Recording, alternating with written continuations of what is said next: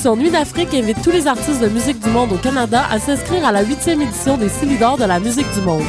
Ce prestigieux concours vitrine est une chance unique de vous faire découvrir et de remporter de nombreux prix. Vous avez jusqu'au 15 décembre 2013 pour soumettre votre candidature. Faites vite, les places sont limitées. Pour plus d'informations, visitez le www.silidor.com.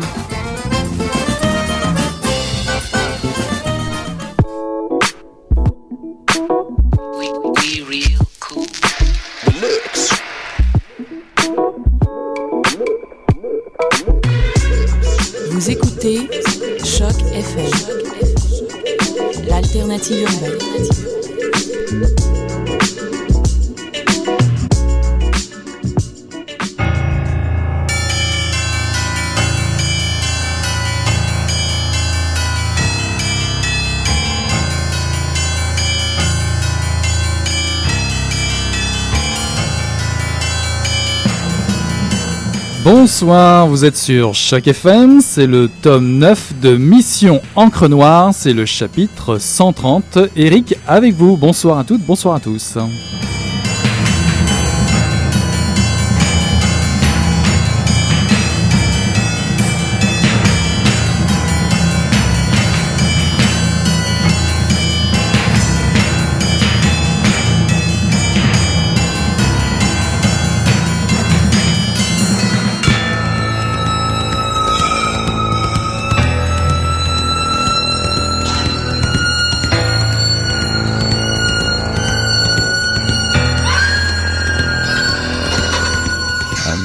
Un nouvel arrivage vient d'arriver par taxi au Café de la Faune. Moi, moi, en pleine forme par cette après-midinette d'inaction. La flore habituelle est présente aux conversations sans queue ni tête où les sujets politiques côtoient les sujets de conversation parmi les membres du vedettariat à vie. Je sirote un martini gin avant que le repas soit servi. Hum, J'ai commandé un steak, mais il se peut fort bien que m'arrive une omelette espagnole. Ici, on ne sait jamais, c'est un des charmes. Et c'est d'un air vaguement vague que je contemple les entrées et venues des célèbres célébrités dont les noms brillent à la télévision et dans les journaux. Dans ce théâtre de coulisses, chaque vedette réduit ses voisins au rang de simples figurants. Vous voyez d'ici le travail. Par contre, certains figurants réussissent à se payer le luxe de jouer les vedettes. Tiens, mais c'est le petit Robert qui vient d'entrer avec sa gueule de dictionnaire reçue en pleine face. Ah, ce nez de rouleau compresseur, ses lèvres d'aplat-ventre et ses yeux en conserve. Quelle allure Underground Petit Robert voilà, c'était un extrait de Louvre Storé euh, d'Emmanuel Koch, paru aux éditions euh, Coup de tête, en fait réédité euh, aux éditions Coup de tête en 2013 et paru originellement en 1973 aux éditions Vert Blanc Rouge, édition de l'heure. Alors c'est la dernière émission, euh, c'est la dernière mission Encre Noire de la saison. Euh, J'aimerais particulièrement la dédier à Hélène qui part, qui nous quitte pour d'autres aventures, mais j'ai bien espoir qu'elle viendra nous revoir pour faire euh, quelques chroniques euh, de temps en temps. Et ce soir, ce n'est pas n'importe quelle émission, je vous emmène sur les traces d'un mythe de la contre-culture québécoise. Celui-là se, nomme- se nomme Emmanuel. Alors, histoire rocambole- rocambolesque s'il en est, cette redécouverte d'Emmanuel Koch. Les manuscrits de la mer morte, rappelez-vous, s'appellent ainsi pour avoir été découverts par des bédouins dans une grotte en 1947. Eh ben, il en va un peu de même pour Emmanuel Koch, qui a enflammé la critique dans les années 70, puis est tombé dans l'oubli. Mais la valeur exceptionnelle de ses écrits, icône de la contre-culture québé- québécoise, vient de ressortir comme un lapin de son chapeau. C'est une histoire d'édition étonnante. Il y a d'abord un jeune journaliste culturel montréalais, Ralph Elawani, qui souhaite publier la biographie de cet auteur disparu trop tôt. Le fils de celui-ci, Stéphane Koch, qui avait renoncé à faire vivre l'œuvre écrite de son père, reprend alors espoir et son bâton de pèlerin auprès des éditeurs. La Terre promise, ce sera finalement Michel Vézina et Jean-François Poupard, bédouins patients et passionnés, qui se lancent dans la publication de ses écrits chez Tête Première et Coup de Tête pour les romans et Poète de Brousse pour les poèmes. Voici dorénavant ressuscité des textes précieux, illuminant l'esprit de toute une époque, mais jamais vraiment révélé. Alors, effectivement, autour de cette histoire, il y a aussi un mythe, le mythe autour de Coq. C'est un personnage qui est plus grand que nature, et comme de fait, l'histoire de sa vie alimente ce mythe. Emmanuel Coq a tout de l'âme noire. Avec des tours de passe-passe propres à capturer les âmes humaines, son exigence est avant tout une liberté folle dans l'écriture. Sa vie sa vie est en elle-même un roman. Il est né à Nantes, en France, d'un père d'origine américaine, et il n'a que deux ans lorsque sa mère se suicide. Il s'intéresse rapidement à la littérature et au cinéma. Il séjourne quelques mois dans un kibbutz en Israël où il est journaliste. En 1965, il émigre à Montréal.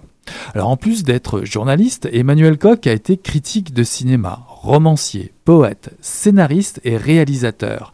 À Montréal, il devient notamment ami avec Claude Gauvreau, poète, dramaturge et critique d'art engagé qui disait je suis, j'espère, le plus grand poète local, ensuite le plus grand poète de l'Amérique du Nord, ensuite le plus grand poète du monde, et enfin le plus grand poète de tous les temps.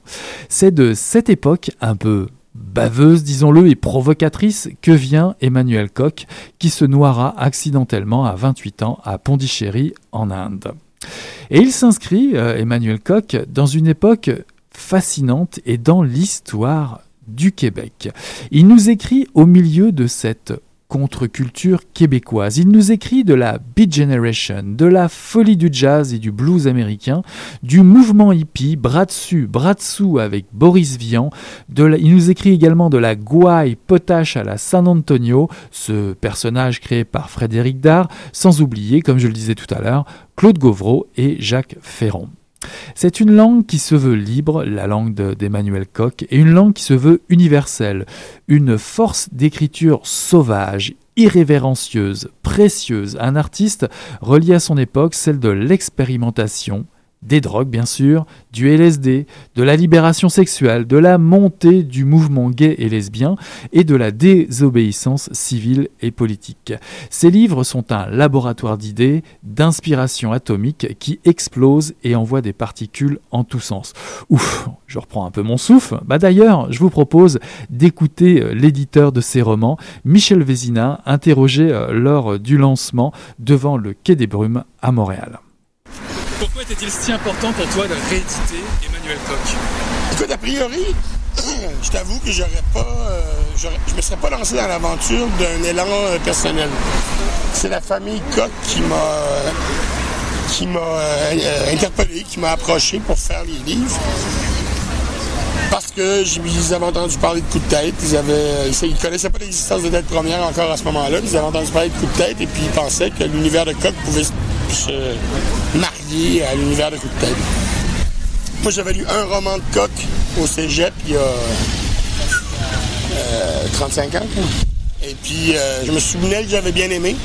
Et là, tout d'un coup, je me suis replongé dans l'œuvre. Et puis, à un moment donné, la, première constatation que j'ai eue, ça a été de me dire qu'on a le droit d'écrire des romans comme on veut. On n'a pas, on n'est pas, en fait, non seulement on n'est pas obligé, mais on n'a pas le droit de se foutre dans un moule qui nous est présenté comme étant le seul. Il y a déjà assez du cinéma ou de la télé qui se fondent dans ce moule narratif-là dit que pour comprendre une histoire, le public doit avoir des punchs à tel moment, des revirements à tel moment, des pivots narratifs à tel moment. Le roman n'est pas obligé à ça. Et on en a, on en a la preuve avec les romans de Koch c'est du pur délire, mais c'est du beau délire. Et moi, je pense que le roman, c'est ou la poésie, mais en dans, dans, les œuvres narratives, le roman est probablement le dernier espace où on peut encore se permettre de ne pas être dans un monde. Est-ce que tu avais déjà conscience à ce moment-là que ce gars-là faisait partie de la contre-culture au Québec, qu'il y avait tout ça autour de lui? Vaguement. Vaguement. Je connaissais l'existence du personnage, évidemment. Je savais qu'il avait côtoyé Straram, qu'il avait côtoyé Gauvreau, qu'il avait côtoyé Francaire, qu'il avait côtoyé Daniel Pilon, qu'il avait côtoyé... Bon, Daniel Pilon n'était pas nécessairement une icône de la contre-culture dans les années 60-70, mais je connaissais l'existence du personnage. Et je, t'avouerai que c'est pas les romans ou, le mythe autour de Coq qui m'ont... En fait, c'est pas le mythe autour de Coq qui m'a, qui m'a incité à publier, mais c'est beaucoup plus les textes en tant que tels. Et c'est par après parce que là, on va publier la biographie de Coq euh, l'hiver prochain, en février ou en mars, c'est pas tout à fait décidé, mais qui est écrit par Ralph Elawini, de, qui est écrit dans Urbania, entre autres, et puis qui m'a présenté un manuscrit de biographie où là, après l'avoir lu, je me rends compte que il y avait au Québec, à la fin des années 60, des gens qui étaient au même niveau que tous les autres dans le monde. Et quand je dis tous les autres dans le monde, je dis tout ce qui se passait à la fin des années 60 aux États-Unis. Je dis tout ce qui se passait au Mexique à la fin des années 60. Je dis tout ce qui se passait en République tchèque à la fin des années 60. Je dis tout ce qui se passait au Chili à la fin des années 60. Je dis tout ce qui se passait euh, en France à la fin des années 60. Tous ces gens-là étaient en contact. Parce que ces pays-là que je viens de nommer ont une certaine conscience de leur histoire, ces gens-là existent toujours. Jodorowsky vient de faire un film. Euh, on, connaît le mouvement panique, on connaît tous ces gens. Et ici au Québec, on, on, a, on a bien pris soin de mettre une belle nappe par-dessus ça puis d'effacer tout ça. Et c'est malheureux. Ce soir, au lancement, il y avait des gens qui... Il y avait Piazza qui était là, il y avait Daniel Pilon qui était là, il y avait Francoeur qui a parlé, il y avait un paquet de monde qui était à cette époque-là des acteurs importants de cette contre-culture-là, qui était mondiale et où le Québec se situait d'égal à égal. Alors pourquoi est-ce qu'on a tué tout ça pendant 40 ans ou pendant 30 ans, à un point tel, et là je n'aimerais pas de nom, où il y a des gens au Québec qu'on a approchés pour venir parler, pour écrire des préfaces, pour euh, et qui ne veulent surtout pas être identifiés à cette époque-là. Parce que c'est de la drogue, parce que c'est du sexe, parce que c'est pas gentil, parce que c'est pas mignon. Et ces gens-là, dont je ne nommerai pas les noms, sont toujours à la, c'est les phares de notre prétendue culture québécoise qui nient totalement d'où viennent. Pathétique. Et je suis d'autant plus fier d'avoir publié ces livres-là parce que c'est des, espèces de pavés dans la mare de notre culture consensuelle. Euh, Emmanuel Koch était d'abord et avant tout un artiste. C'était un, écrivain, un cinéaste, un homme de théâtre, un mec qui a fait de la radio, un journaliste, un critique. Et et, et c'était pas un contestataire en soi. Il était très proche de certains contestataires. Il créait une époque où il y avait une contestation qui était très vivante. Oui, il connaissait ces gens-là. Tous ces gens-là se connaissaient, se côtoyaient. Le mouvement panique en France, avec Roland Topor comme français, avec Jodorowsky et Arabal, mais Topor étant français, était, existait en 1968. On ne peut pas dire que ça a été des contestataires. Même si au niveau de la, d'un point de vue de la tradition culturelle qu'ils ont, euh, qu'ils ont euh, amené, qu'ils ont inventé, qu'ils ont poussé, c'est une tradition culturelle qu'on ne peut nier. Puis elle est tellement contestataire que même aujourd'hui, on essaie de la, de la taire. Quel texte tu as récupéré de Coq pour coup de tête?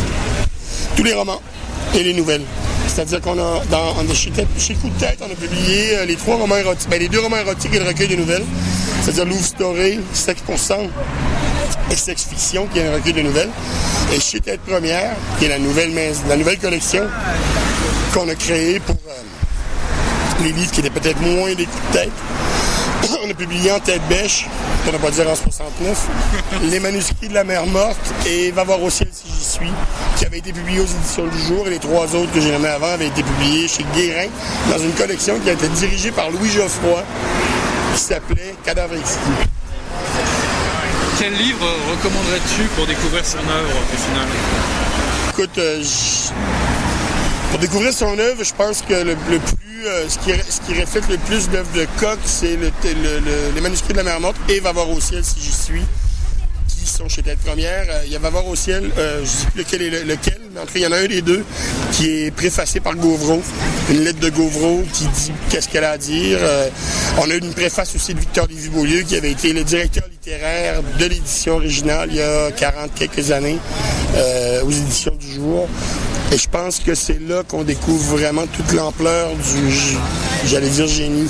C'est un mot que j'utilise pas très souvent, mais de, l'immense talent de, de cet écrivain-là qu'on essaie de ressusciter aujourd'hui, 40 ans jour pour jour après sa mort.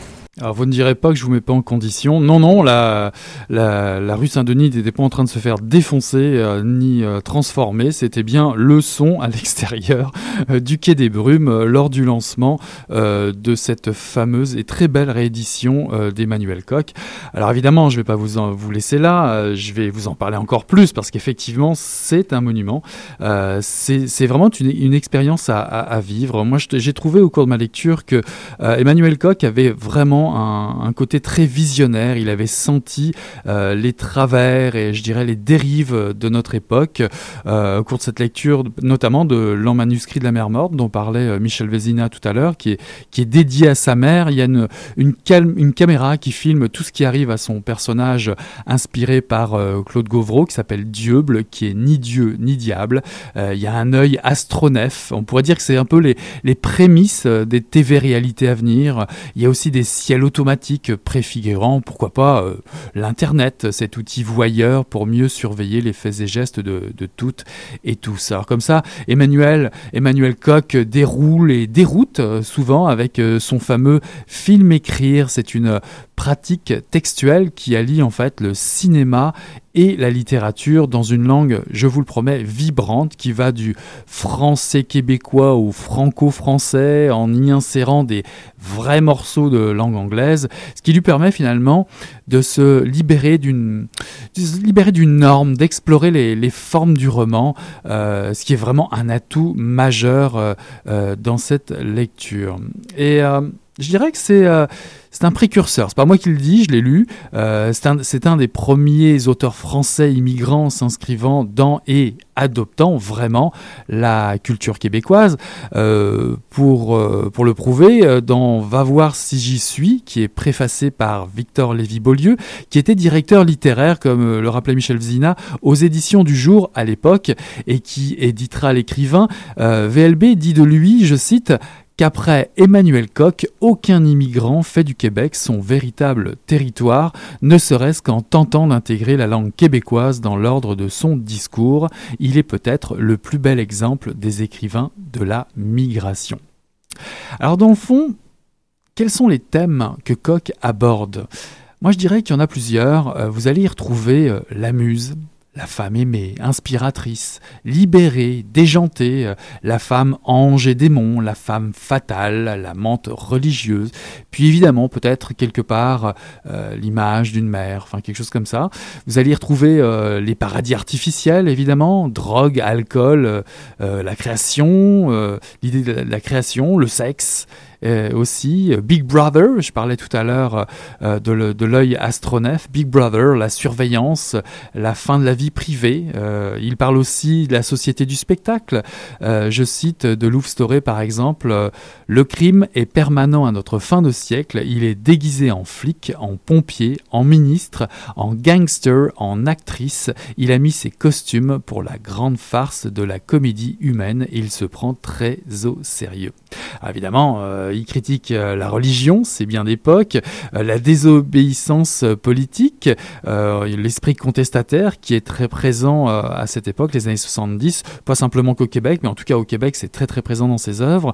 on y retrouve, on va dire, les origines. Il parle beaucoup de ses, origines, la recherche de ses propres racines, mais la recherche s'ancrer aussi au Québec et dans ce rêve américain. Donc on voit ça à travers le rêve américain, le LSD est présent, on retrouve Bob Dylan, euh, IBM, le cinéma est très présent, les clichés du cinéma, euh, les grosses voix, les grosses bagnoles, les starlets, enfin tout ça, ça revient pas mal dans, dans, dans ces romans.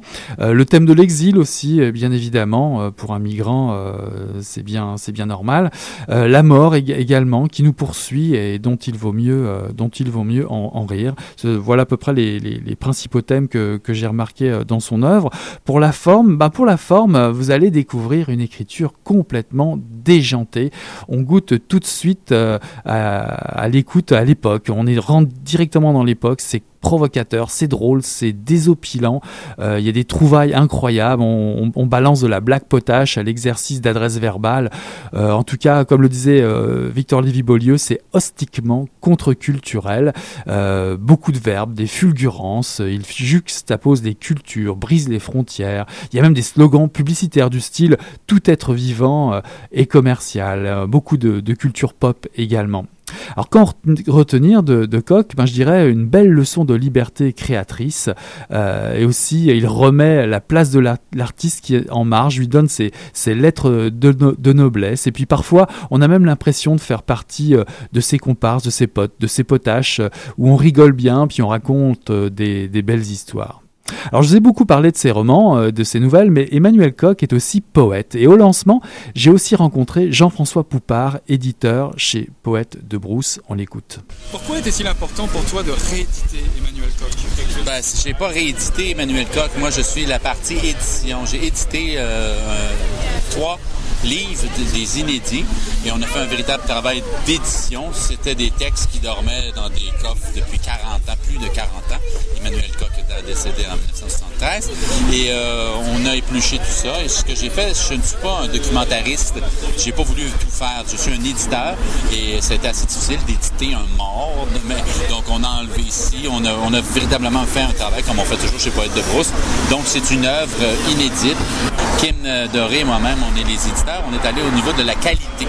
On est allé voir qu'est-ce qui pouvait euh, être le meilleur et le plus, je pourrais dire, représentatif dans certains cas de cette époque, les, années 60. Il y a des trucs euh, qui sont tout à fait d'époque, où le LSD est là, où l'Expo 67 est là, où euh, il y a quatre textes inédits de Claude Gauvreau aussi dans le recueil qu'il a écrit avec Claude Gauvreau. quatre grands textes et on voit on appelle ça des textes écrits à quatre mains. Et à ceux qui connaissent l'œuvre de Claude Gauvreau, on se rend compte tout de suite qui a écrit quoi. On voit que l'explorien de Gauvreau est vraiment très, très poussif et le style d'Emmanuel Koch, plus, plus traditionnel quand même. Mais bon, il, avait un, grand maître à penser devant lui euh, en, la personne de Claude Gauvreau. Alors, tu parlais de l'Expo 67, tu as un printemps érable aussi qui est passé par là. en quoi sa lecture aujourd'hui est-elle essentielle en 2013 au Québec? C'est la prise de conscience d'une langue, euh, c'est une révolution, c'est une expérimentation. C'était, euh, ces époques-là furent des époques d'effervescence complète. Et euh, à partir de ça, on a mis des parenthèses un peu et tout le monde est un peu rentré chez soi avec des œuvres assez conformistes, assez numériques, assez plaisantes pour tout le monde. Et c'est des œuvres qu'on pourrait qualifier d'œuvres absolument libres. Euh, comme on en trouve de moins en moins. C'est, à la limite, c'est un exemple à suivre, ne serait-ce que pour la prise de parole. C'est quelqu'un de très grand talent. Euh, ses romans et son recueil, évidemment, vont vous le prouver. C'est quelqu'un de, magnifiquement talentueux. Et euh, c'est, l'audace, surtout. C'est, une audace et ben, c'est, de la poésie. vous allez vous reconnaître. C'est, lysergique. C'est, les Grateful Dead, c'est les Doors, c'est, les, c'est Charlebois en arrière. Donc c'est à lire absolument. Comment as-tu rencontré cet écrivain? Quel, Par le livre, la poésie, le film? Ou le euh, par, le, par, le, manuscrit envoyé tout bonnement. Nous, on fonctionne uniquement par l'écrit. Quand on veut publier un livre, on envoie un manuscrit et on juge uniquement à partir du manuscrit. Moi, je ne connaissais absolument pas là, Emmanuel Koch. Vraiment, ah, j'avais aucune idée c'était qui, lui. Et euh, j'ai reçu par la poste ben, euh, un manuscrit envoyé par son fils, Stéphane Koch. Et je me suis dit, c'est assez intéressant. Et j'ai appelé Stéphane en lui disant c'est tout à fait intéressant, mais je ne peux pas le publier tel quel. Je vais trouver de l'éditer. Je ne peux pas le prendre au complet. Il n'y a personne qui va se faire éditer au complet. Il y a un travail à faire, mais il m'a dit ben c'est qu'il est mort. Mais y a-t-il d'autres choses? Est-ce qu'on peut se rencontrer? Et là, petit à petit, ben, ils m'ont fait confiance et ils ont ouvert la boîte, la, boîte de, de, Pandora. La, boîte de Pandora, je suis pas sûr parce que c'est elle qui amène tous les mots dans l'univers, mais une boîte au trésor, évidemment. Et là, on a pu euh, euh, réaliser l'ampleur du travail. C'est vraiment c'était quelqu'un qui ne dormait pas, quelqu'un qui mangeait très peu, qui, je sais pas son niveau de consommation de stupéfiants, mais à peu près en sept ans, il a produit, euh, c'est ça, il a écrit sept livres, il a fait des films, il était journaliste, il a voyagé. C'est un, personnage plus grand que nature. Bon, ça fait quand même 40 ans hein, qu'il a disparu. Bon. C'est incroyable que les textes ressortent maintenant, tu crois pas? C'est assez incroyable, mais c'est assez bien pour la santé de notre édition, de notre culture québécoise, que nous soyons capables, en dehors d'un schéma universitaire, de ressortir complètement l'œuvre fictive. Ça aurait pu être un mémoire de maîtrise, j'ai rien quand j'en ai fait. Je me fais bon, mais ça aurait été tabletté. Là, il est mis dans les mains de tout le monde, il est disponible, on peut le retrouver. C'est une réédition, c'est une édition dans dans le cas des poèmes, c'est tout nouveau. Ça fait 40 ans, donc on est assez. Euh, je m'en vais peut-être un peu des fleurs, mais disons, sans parler de maturité, mais on est arrivé quand même à un, niveau au Québec où, nous sommes capables de rééditer des œuvres qui ne furent pas des, comme on peut, on va rééditer Menot, Maître à Draveur, on va rééditer euh, euh, les, poèmes de Gaston Miron, on va rééditer nos grands classiques, mais déterrer et de remettre au goût du jour une œuvre de la contre-culture, il y en a quand même, il y a eu Vanier, il y a, eu Patrick, il y a eu Patrick Staran, euh, il, y en, a eu quelques-uns. Et le rééditer comme ça, moi, ça, me rend très content. C'est très heureux. Euh, l'éditeur n'est pas juste là pour, créer le buzz médiatique, mais pour, pour faire des liens fondamentaux dans l'histoire, dans notre historicité. C'est un acte historique. On est un peuple, on n'arrête pas de dire je me souviens, mais je pense pas. Je me souviens de rien. Et faire un, geste comme ça, moi, ça me rend tout à fait heureux. Je me dis, ah, c'est possible. C'est une maturité euh, dans notre culture, même si on, on s'en rend pas tout le temps compte. C'est juste des bêtises qu'on voit à la TV puis dans, habituellement dans les médias. Dis-moi, dans le recueil euh, Poète Bruce, si tu avais des, textes à, retenir, il y en aurait quelques-uns en particulier? Moi, ce qui m'a interpellé le, plus, c'est Unité Zéro, qui est un recueil. Celui-là, je ne l'ai pas touché, je l'ai imprimé tel quel. Je n'ai pas enlevé une virgule. Et les mots soulignés en gros, en gras, les, tournures euh, hallucinantes, je dis, ben regarde, c'est ça, les années 60. Ça s'appelle Unité Zéro, je n'ai rien changé.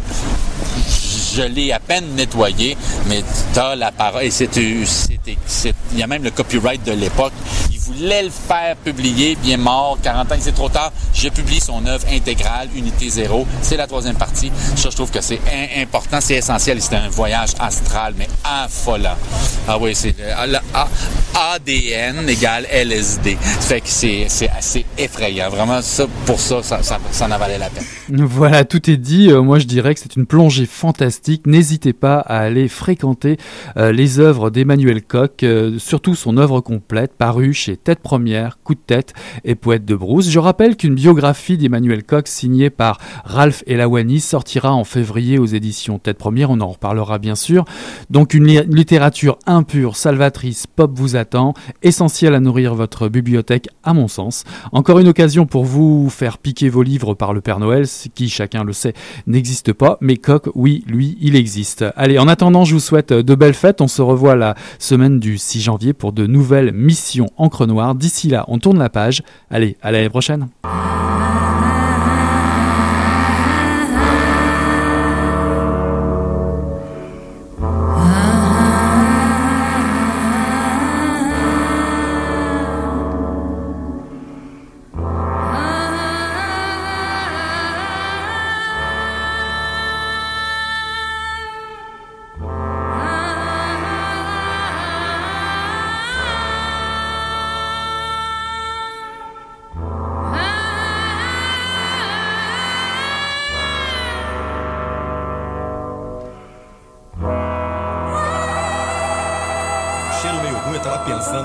e fedeu as coisas.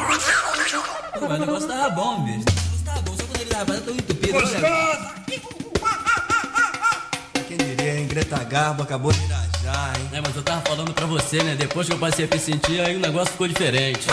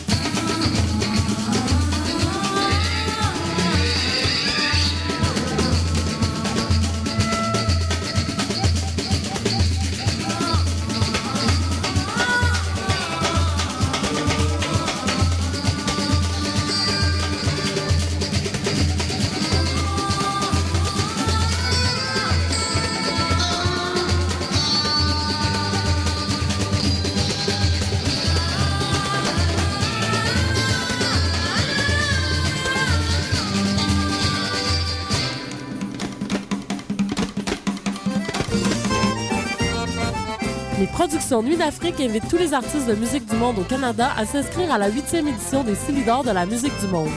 Ce prestigieux concours vitrine est une chance unique de vous faire découvrir et de remporter de nombreux prix. Vous avez jusqu'au 15 décembre 2013 pour soumettre votre candidature. Faites vite, les places sont limitées. Pour plus d'informations, visitez le www.silidor.com.